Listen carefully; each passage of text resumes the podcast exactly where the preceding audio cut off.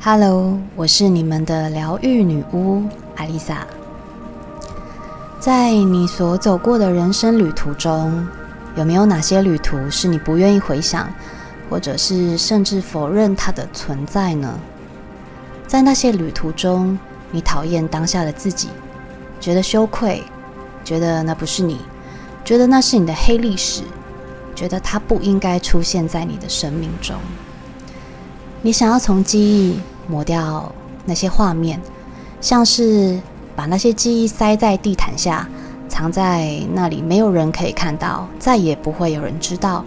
就让它静静的在那里，假装从来都不曾发生过。在我们的心里，总有一个地方是不愿意触碰的。也许你为爱伤透了心，也许你遭受到了背叛，也许你曾经遭受霸凌，又或者你做了一件不想要再被提起的事。我们无法面对过去的某一个时刻，于是不断的逃避，然后不断的说服自己，那些都已经过去了，过去了就没事了。但那些注定是成为你人生中的一部分。其实，人类生活中的所有问题，无论是在内在或外在，都源自于无法面对自己真实的样子。与自己曾经挫败或不风光的历史，而你创造了出什么样的人格，也是因为在你面对这些黑历史之后，你看待自己的方式。当你不去诚实的面对自己，贪婪、诱惑、恐惧，或是怕失去爱，而用更多的谎言来掩盖，为的就是在别人的面前呈现出自己美好的一面。你觉得人应该要正能量，应该要是光明的，应该要充满道德感，那些负面自我的部分都不应该存在。但在旅灵性的旅程中，首先和最重要的是，从你的地毯中挖掘出这些东西。当你翻开地毯呢，你会发现那些被你隐藏的东西从来都没有消失。它反而成了一块发臭的污渍。我们不用做什么，我们只要去接纳它是存在在那里就够了。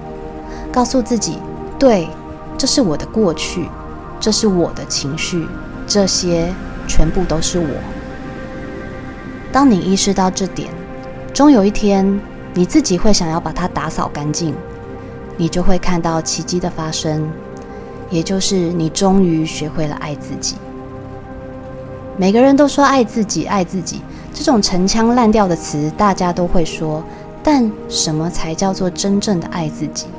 请你从接纳自己开始，接纳自己的嫉妒、恐惧、焦虑、愤怒、自私，或者是自己的不良善。虽然呢，这都不是很好的经验。但它绝对有存在的价值，因为只有体会过这种负面的情绪，你才能从中觉醒，从中清醒。当你接纳了所有面相中的自己，你会开始停止对自己的批判，你不再抗拒自己的不完美。成为一个完美的人多难，就连我们去旅行，即使是计划计划好的行程。旅途中都有可能会发生不完美的突发状况，例如说踩到餐厅的地雷，或是预定要去的景点当天忽然临时关闭，到了车站才发现想要出发的那个时段车票已经卖完了。即便是计划好的行程，都有可能有这么多的突发状况，何况人生是没有行程表的。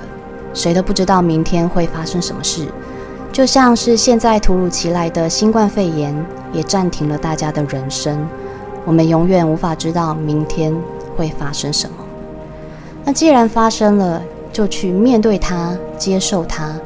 再多的批判和逃避，对于灵性成长都是没有帮助的。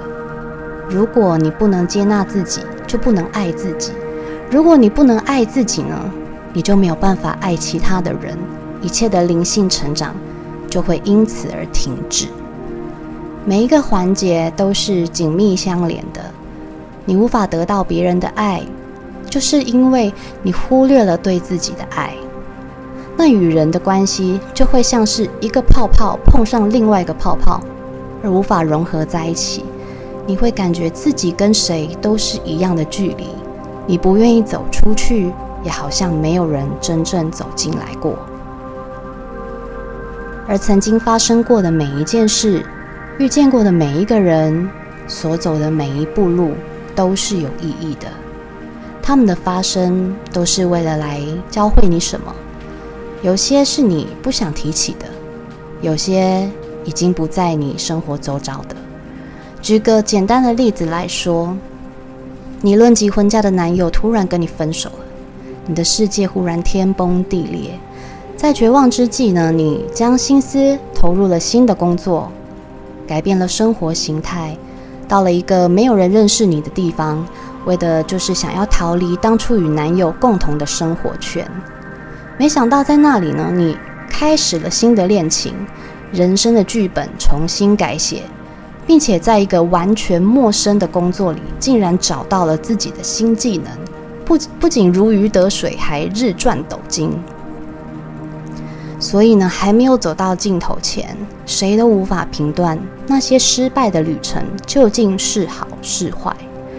只要我们换个角度来想，这段失败究竟要带给我什么？它一定有要教会我的课题。当你用这种方式去思维，第一，你会减少这种失败再度发生的机会；第二，你的心也会变得更宽广，不再只是抱怨、谴责或批判，日子自然也会过得比较快乐。嗯，印度的圣者，也是我的灵性导师八关，他有一个四个篮子的理论，他是说。要知道，你的生命呢，完全被你的城市所控制着。而这四个篮子呢，分别是代表：第一个篮子是受孕到怀孕初期；第二个篮子是怀孕中期到晚期；第三个篮子是生产时；第四个篮子是出生后的六小时。我们将这四个阶段叫做。人生中的四个篮子，这就是所谓的初级城市设定或最根本的城市设定。这些呢，都会影响到你的人格，你这辈子会赚多少钱，将罹患什么疾病，生命中将遭受到什么事件，将与谁结婚，会有几个小孩，婚姻生活会是如何，一切都受控在。这个城市当中，你可能会说，这些又不是我可以控制的。那如果我出生时的四个篮子状况都不好，那我岂不是这辈子都要过得很惨吗？如果呢，你想要改变你的人生，我们是可以改变这个城市设定的。当你练习看见自己的内在，这些问题都会自动被导正，生命的剧本就可以被改写。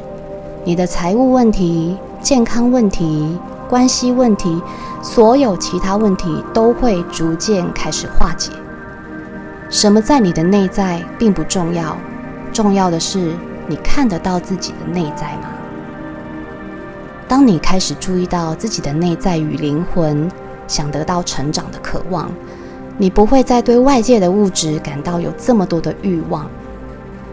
你开始会对外面的世界兴趣缺缺，更多的时候，你学着活在当下，享受自己的人生，知道每一天都是很珍贵的，一天都不想要白过。你感受到的是一种活着的喜悦。忽然，你不再恐惧贫穷，不想要再追求声望，或是活成别人眼中完美的形象。甚至你不需要别人给你安全感，你也不会害怕死亡。很神奇的是，生命它会照顾你，神也会照顾你。当你遇到困难的时候，他就会以某种方式让你脱离困境。当你发出请求，他会协助你完成愿望，而这些事情就会变成奇迹。但如果你只是活在外在的物质世界中，那么这些奇迹都就不会发生了。你得要先学会接纳自己，看见自己，了解自己，爱自己的所有面相，不管好的或不好的，全部都概括承受，你才会是真实的。只有这样的存在，祝福才会降临到你身上。最后要大家记得，所有走过的人生旅程都是上过的课。都有需要存在的道理，不要因为失败就否定了自己，也不要因为过去的不完美而谴责自己。人就是要有不完美才是完美。我是阿丽萨，我是你们的疗愈女巫，我在九又四分之三月台等你。